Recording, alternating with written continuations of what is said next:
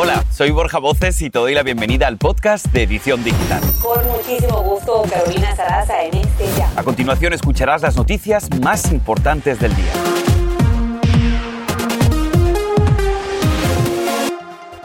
Peligro invernal, muerte y estragos tras el azote de una poderosa tormenta que golpea varios estados del este del país.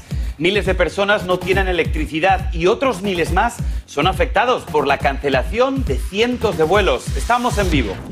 Y atención en casa, llega la temporada de impuestos, recibiste un cheque del gobierno, tienes ITIN, no recibiste ayuda o trabajaste desde casa, estaremos en vivo con un experto y captado en video desata mucha indignación. Este video que muestra a un sargento de policía agarrándole por el cuello a otra oficial en medio de un violento arresto. Pero ¿dónde ocurrió y qué pasaba en ese momento? Tenemos los detalles y así comenzamos.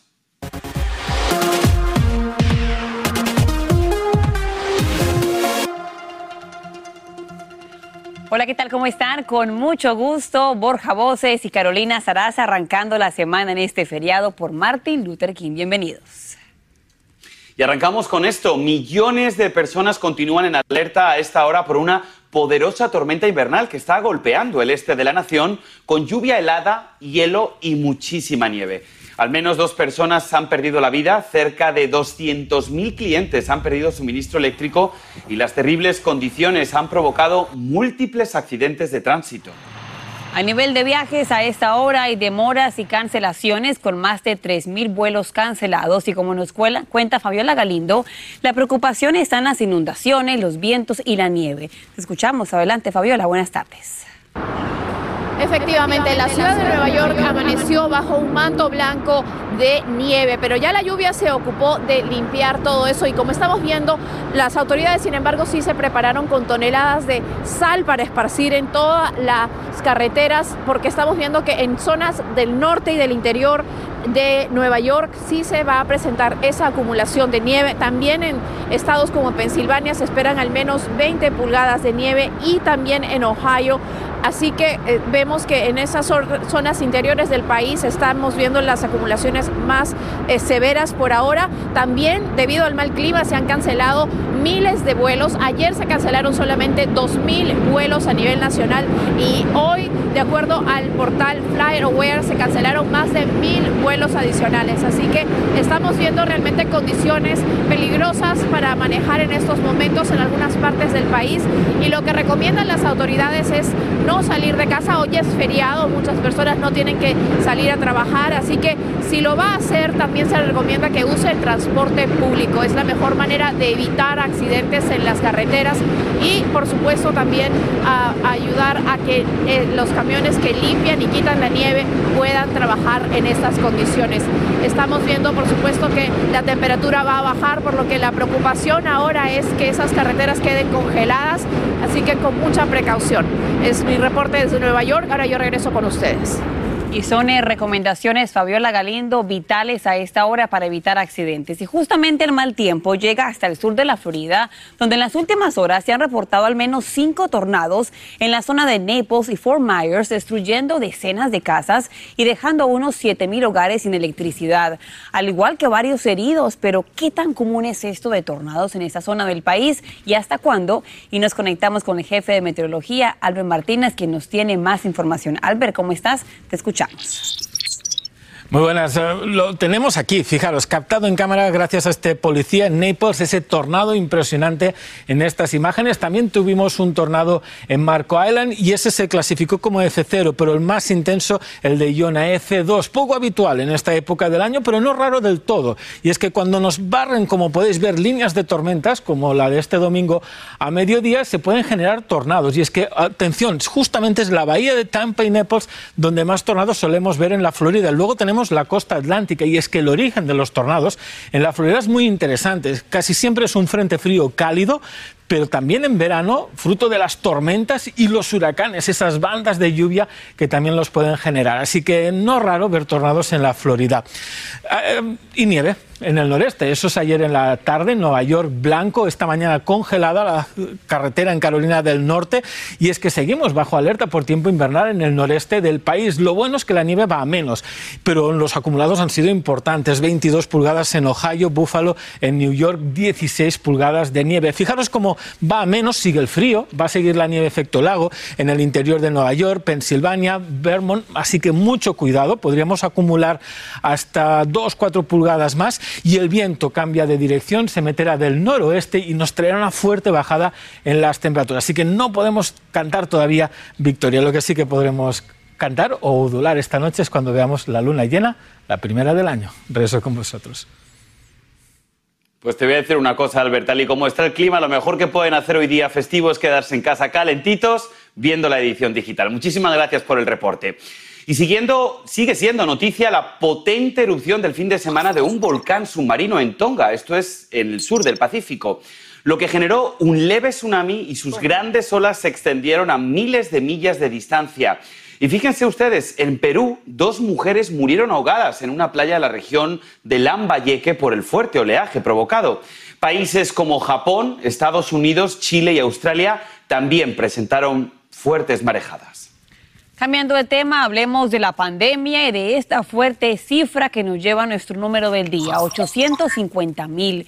Es la cantidad de personas fallecidas en este país por coronavirus desde el comienzo de esta pandemia. Los datos de la Universidad John Hopkins detallan además son millones de infecciones en poco más de dos años y unos 800 mil nuevos casos diarios en todo el país impulsados por esta contagiosa variante llamada Omicron. Y precisamente el COVID y esta variante que comentabas, Carolina Omicron, siguen generando alerta en el condado de Los Ángeles, donde este fin de semana perdieron la vida aproximadamente 70 personas. Y esto, para que tengan una idea en casa, es la cifra más alta desde abril del año pasado. El condado también informó de casi 42.000 nuevos contagios en los últimos días. Vamos a hacer conexión con Socorro Cruz, quien está en vivo desde esa zona con lo último. Socorro, muy buenas tardes. Cuéntanos, adelante. ¿Qué tal? ¿Cómo están? Muy buenas tardes. Bueno, esta noticia de que habrá pruebas gratuitas caseras para todos llega como anillo al dedo, aseguran algunos, especialmente cuando el médico general del país advierte que lo peor de Omicron está por llegar. Estamos en invierno y en, y en algunos estados las temperaturas bajan hasta los cero grados, lo que provoca que más gente se enferme.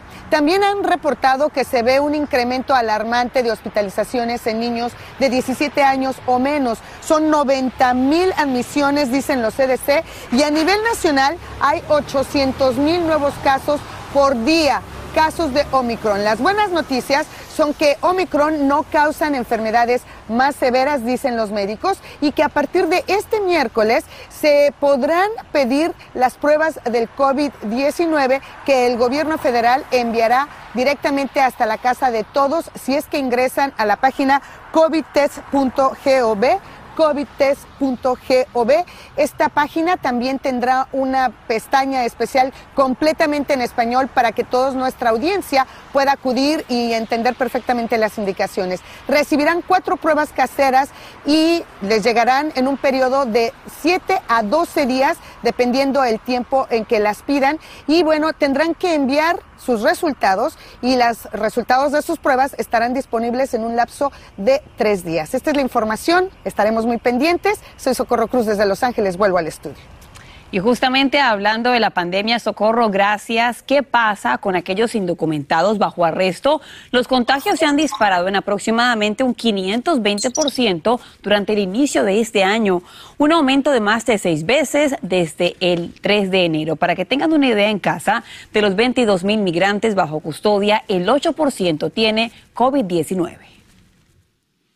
Y ahora tienen que escuchar esta historia. Escuche bien, agentes británicos arrestaron en las últimas horas a dos adolescentes en Manchester en relación a la toma de rehenes que protagonizó un inglés este fin de semana en una sinagoga de Fort Worth, en Texas. Recién el sábado, el sospechoso identificado como Malik Faisal Akram, de 44 años, fue abatido por las autoridades luego de retener a cuatro personas por más de 10 horas dentro de un templo. La policía dice que el sospechoso llegó al país antes del Año Nuevo desde Inglaterra y que durante el secuestro exigía la liberación de una supuesta terrorista pakistaní detenida aquí, en los Estados Unidos.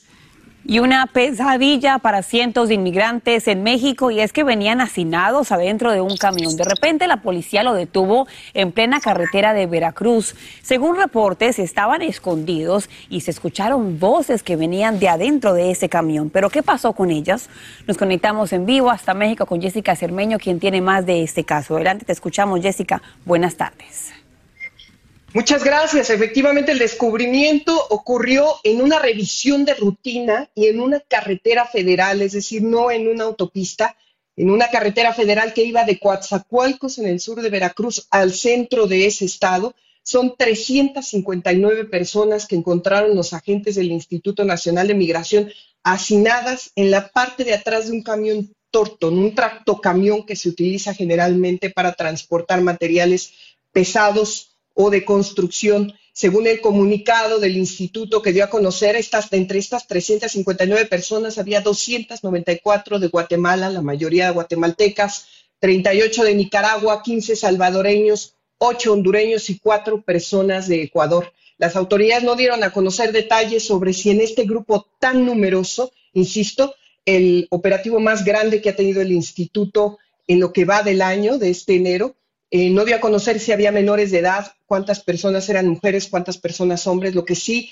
aseguró el instituto, insisto, que fue en una revisión de rutina, en una carretera federal y además que pasó en la madrugada, alrededor de las tres horas con 30 minutos del día de ayer, cuando esperaban, imagino, estos coyotes que no iba a haber tanta posibilidad de que los detuvieran. Lo único que se sabe hasta ahora es que el tanto el camión como el chofer de este camión ya fueron detenidos y están a disposición de las autoridades. Y por supuesto se está definiendo la situación eh, de estas 359 personas encontradas aquí en México. Estaremos nosotros muy pendientes de todo lo que ocurra con este tema. Regreso con ustedes. Por supuesto, Jessica, tenemos que darle seguimiento. Muchísimas gracias por el reporte. Y vamos a seguir hablando de inmigración, porque en Guatemala las autoridades interceptaron a la primera caravana migrante del año que partió el fin de semana desde San Pedro Sula, en Honduras. Serían al menos 300 personas que podrían ser devueltas a sus países de origen.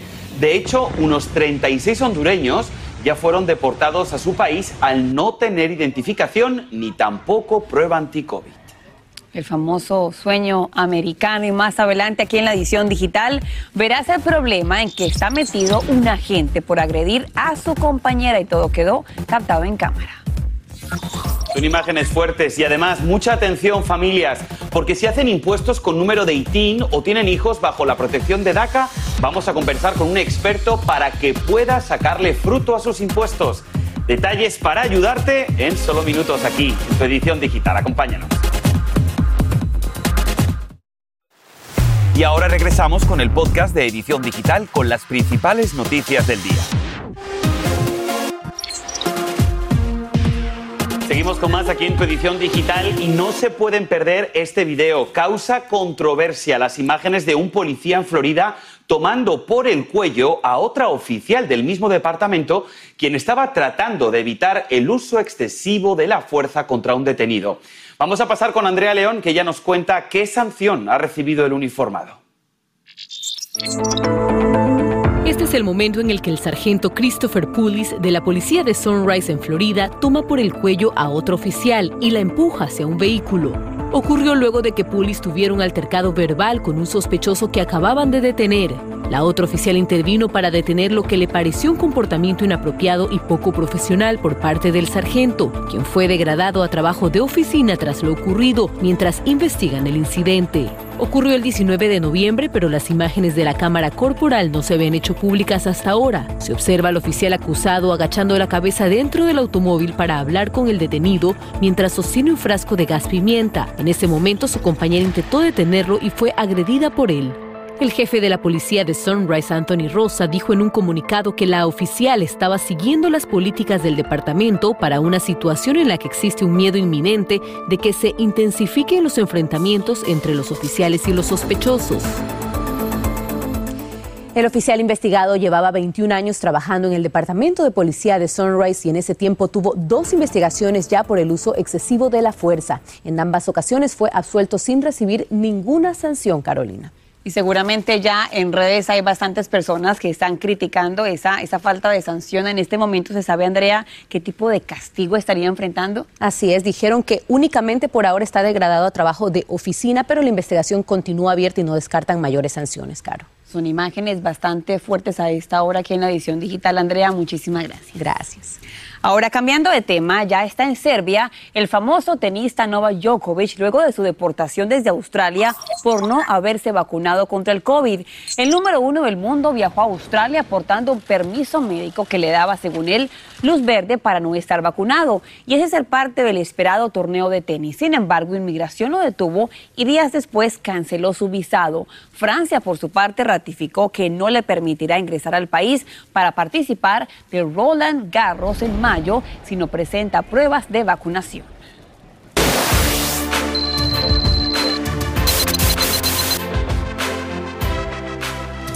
Y familia, no sé si lo están escuchando, pero sí, el tío Sam toca la puerta. Y es que con la llegada del nuevo año, el Servicio de Rentas Internas inicia su temporada de impuestos 2022. Sin embargo, aquí en la edición digital sabemos que para muchos de ustedes, familias que tienen números de ITIN o incluso que tienen hijos amparados bajo DACA, esto puede ser bastante confuso. Así que, para salir de dudas, yo te ayudo con información.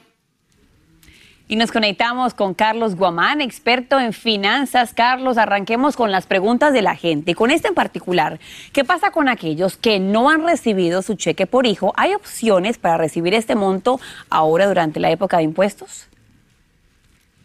Claro que sí, muy buenas tardes. Una de las mejores cosas en este año con el tío Sam se va a portar muy bien. Si vas a poder recibir todo ese cheque ahora completito cuando prepares tu declaración de los impuestos, y así vas a poder recibir, ahora sí, de todos los dependientes calificados, todo el cheque completo. Ahora, Carlos, vamos a seguir hablando de temas en concreto. Para la gente que declara los impuestos con un número de ITIN, seguramente hay muchas personas que nos están viendo. ¿Cómo deben hacerlo? Mire, una de las cosas más importantes es que tu número de ITIN esté vigente. Si tu número de ITIN no está activo, lamentablemente los créditos se te van a perder. Ahora, cuando tú declares tus impuestos, debes de poner toda la información completa y la cantidad exacta que recibiste de, por adelantado del cheque de, del Child Tax Credit. Ahora, si no recibiste nada, no te preocupes, igual vas a poder recibirlo completo. Ahora llevamos casi dos años, muchos trabajando desde casa. Hay gente que ha comprado escritorios, computadoras, sofás, de todo. ¿Se puede esto reclamar en cuanto a estos gastos a la hora de presentar los impuestos, Carlos? Lamentablemente, si tú eres un empleado, no se puede deducir de impuestos, ya que con la administración del presidente Trump se cambió esa ley. Pero si tú eres self-employed, es decir, tú eres tu propio jefe, eso sí lo vas a poder deducir completamente. Entonces, a lo mejor te conviene ser tu propio jefe y así puedes tener como una estrategia para deducir de impuestos. Así me gusta, Carlos, motivando a nuestra audiencia para ser sus jefes. Y hay mucha preocupación entre los jóvenes beneficiarios de DACA. ¿Cuál sería tu consejo para todos ellos en esta temporada de impuestos? Ellos no van a tener ningún tipo de problema, ya que tienen un número de seguro social y van a poder recibir los créditos. Ahora también, si sus hijos tienen nacidos aquí, tienen ya su documentación y van a poder recibir también el crédito vigente. Entonces, esa es una de las grandes ventajas que hay con esta nueva administración, que puede recibir esos 3 mil dólares, sus bebés son mayores de 6 años y los 3.600 si son menores este, a ese Y justamente, Carlos, tanta gente, millones que están esperando finalmente una reforma migratoria y siempre se habla de ese buen carácter moral que incluye pagar los impuestos. El mensaje que usted le manda a la gente que dice, ay no, yo mejor lo dejo para el próximo año, no tengo documentos, eso no importa, ¿usted qué les dice? Por favor, tienen que hacer la declaración de impuestos porque así usted va a tener un comprobante que ha estado aquí en Estados Unidos. Y aparte de eso, usted tiene que recibir esos créditos, no los deje en la mesa. Hay muchas personas que tampoco recibieron algún tipo de ingreso eh, durante el 2021 pero tienen hijos que son calificados para recibir el Child Tax Credit, usted lo puede recibir. Entonces, tiene que hacer los impuestos para que tenga ese dinerito usted de reembolso lo más pronto posible. Hay que cumplir con nuestras responsabilidades. Carlos Guamán, experto financiero, gracias por estar con nosotros. Y yo sé que a lo mejor muchos de ustedes en casa están pensando, pues mi duda no la ha solucionado. No pasa nada porque tenemos muchos más recursos para apoyarte a ti y a tu familia. Por eso te vamos a invitar a que visites univision.com diagonal taxes 2022. Todo junto. Y seguimos en vivo contigo en la edición digital. Te pregunto, ¿te gusta Netflix? Bueno, pues esto te va a interesar y más a tu bolsillo. Tu factura será más costosa. La compañía de streaming dijo que los precios aumentarán entre 1 y 2 dólares en la suscripción dependiendo del plan. El estándar, por ejemplo, es 1 de los más usados y aumentaría en 1.50 centavos. En Canadá los usuarios también verán un alza en sus facturas, pero ¿saben qué? La edición digital sigue siendo gratis, así que hay que verla.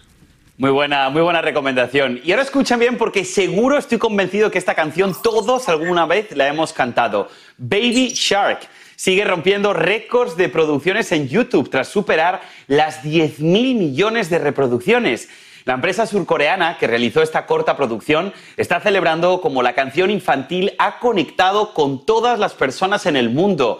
El tema desbancó hace un tiempo a la exitosa canción de Luis Fonsi Despacito del primer lugar de reproducciones. Si es que, ¿quién nos la ha cantado, Carolina? Yo creo, Borja, que mi niña Chloe Sofía es responsable de aproximadamente un millón de esas visitas, así que no sé, no sé, pero eso es una cosa que ayuda muchísimo a que los hijos coman y se porten bien, así que viva Baby Shark. Pero cambiando de tema, hoy es el día de Martin Luther King Jr. y como ya es tradición, Google desarrolló una ilustración del activista en su Google Duro donde muestra su impacto en los derechos de las minorías de este país. También refleja su compromiso en la búsqueda de la paz. Lo llevó a ganarse un premio Nobel, así que un día muy importante en la historia del país. O quê? Sou eu. É você? Olha pra mamãe, deixa eu ver se é você. Y miren qué belleza, nos despedimos con esta pequeña que enternece las redes sociales con su felicidad al ver lo parecida que es a Mirabel de la película Encanto. Este video muestra la alegría que siente esta adorable niña cuando apunta a la pantalla diciendo esa soy yo al verse reflejada en la cinta. Sin duda, qué ternura y qué buen trabajo de Disney, ¿eh? que hace que los niños se identifiquen con sus nuevos personajes. Yo la vi el fin de semana y fue maravillosa. Bueno, hasta mañana, gracias. Muchísimas gracias, hasta mañana. Este es el podcast de Edición Digital, con noticias sobre política, inmigración, dinero, salud y mucho más.